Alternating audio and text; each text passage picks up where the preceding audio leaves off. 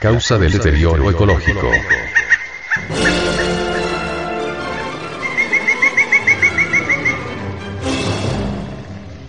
Indubitablemente, los peligros contra la ecología del planeta Tierra que se conocen, por consecuencia lógica lo son también para la humanidad que habita en él.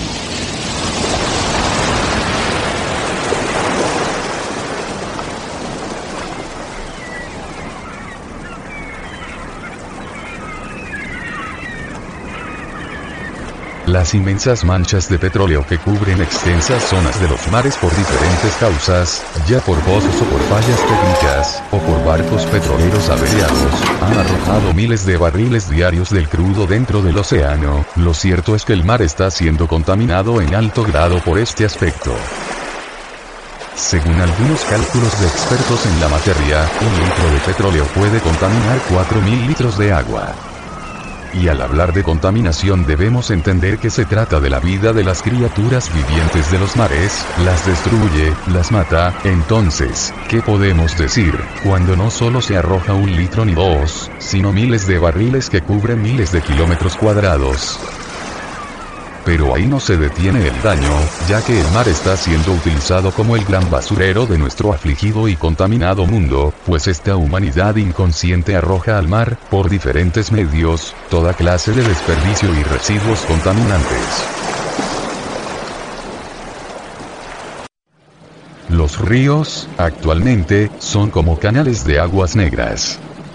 Ellos recogen toda la suciedad de pueblos y ciudades y luego la conducen al mar, y de paso van acabando con toda clase de peces que hayan logrado sobrevivir.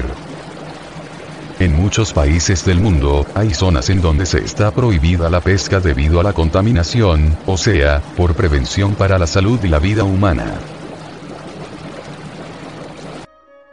Si vamos al bosque encontramos los campos desiertos de aves y animales de pelo, ya que el hombre se ha encargado de exterminar las especies que en otros tiempos embellecían la naturaleza y le servían de alimento a él. Este aspecto se debe a que existen instituciones criminales que tienen el único fin de matar, eliminar, acabar con todo cuanto tenga vida en el bosque, esas instituciones criminales cuya única misión es matar por deporte, se llaman Club de Caza y Pesca, que desgraciadamente y para mal de nuestro pobre mundo, cuentan con el apoyo de los gobiernos de todos los países, como si hubiera una hipnosis colectiva para todos los funcionarios estatales, que no les permite caer en cuenta de semejantes perjuicios que por dichas instituciones se causa a la naturaleza.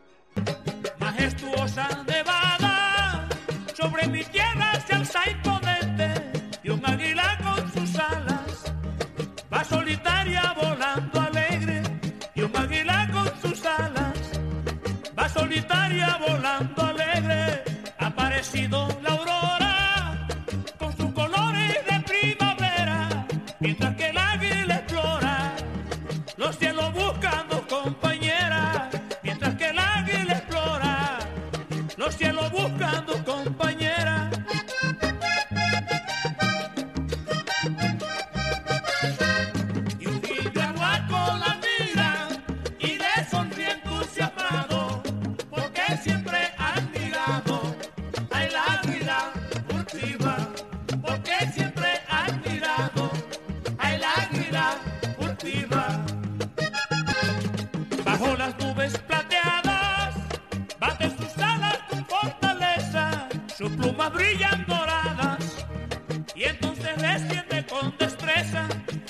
brillan doradas, y entonces desciende con destreza, pero en la tierra lo espera, un cazador lleno de ambición, como un disparo atraviesa aquel palpitante corazón, como un disparo atraviesa aquel palpitante corazón.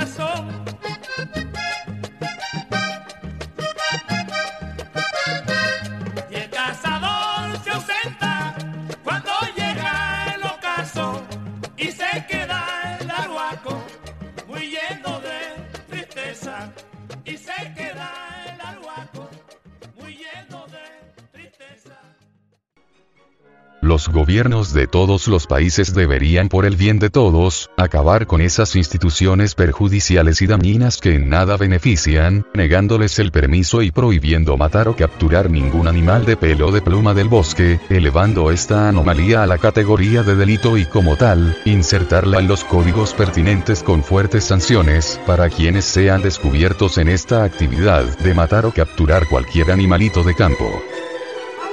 Los niños que de pequeños se acostumbran a matar a los animalitos con cualquier tipo de arma o procedimiento, y no son educados por los maestros y padres de familia, al respecto, las consecuencias serán desastrosas, será un destructor de las especies animales, todo por la ignorancia o indiferencia de los padres, que realmente son culpables de los delitos de sus hijos, porque nunca les enseñan el respeto a la vida de todas las criaturas, que no hacen daño ni al hombre ni a la naturaleza. En Gnosis, sabiduría, conocimiento de sí, se sabe que todos esos delitos que cometemos contra la naturaleza y sus criaturas vivientes, se deben a todas esas anomalías psicológicas y mecánicas que dominan y poseen al ser humano, que tienen como sede central la mente, y que la psicología denomina ego, yo. Todas esas crueldades humanas son provocadas por esos yo o defectos de tipo psicológico toda esa gama de agregados inhumanos, son los que están haciendo la vida imposible en nuestro mundo, insoportable, desesperante y muy complicado debido a la destrucción del ecosistema. Mientras el ser humano no se libere de todos esos yoes psicológicos, estará en posibilidades de cometer toda clase de crímenes contra el planeta, porque esos elementos infrahumanos entran en acción y lo manejan. Esto nos indica que el hombre no es libre, no es autónomo, no es singularizado, sino múltiple, controlado por las manifestaciones de los yoes. Pues, ciertamente, no tenemos un solo yo como suponen falsamente algunas corrientes psicológicas materialistas. Bien es sabido en la psicología gnóstica que el yo es pluralizado. Un conjunto de iras.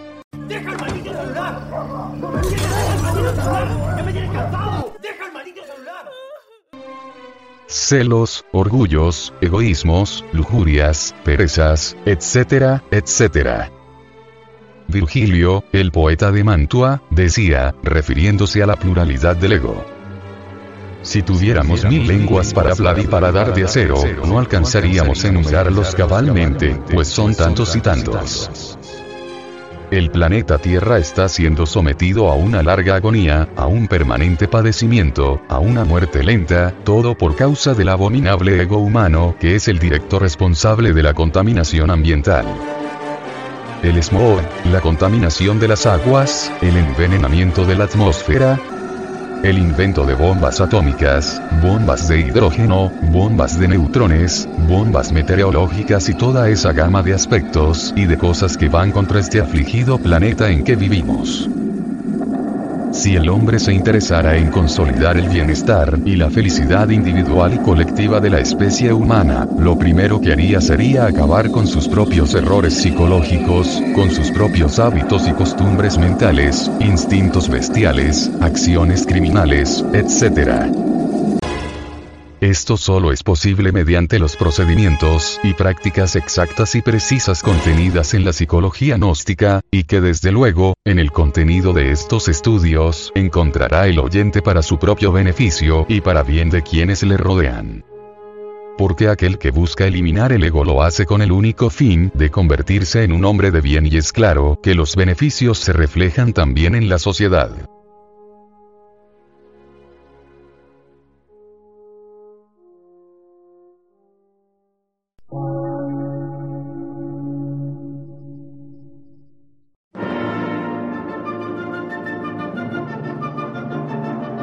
Emisora, gnóstica, transmundial. Por una nueva civilización y una nueva cultura, sobre la faz de la Tierra.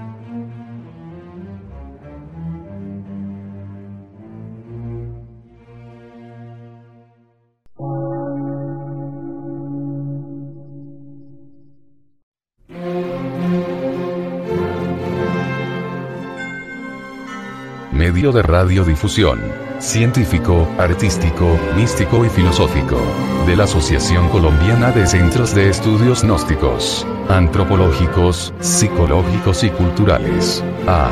C.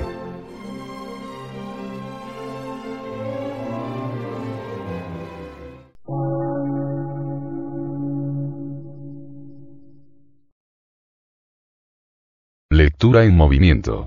Difusión sin fronteras.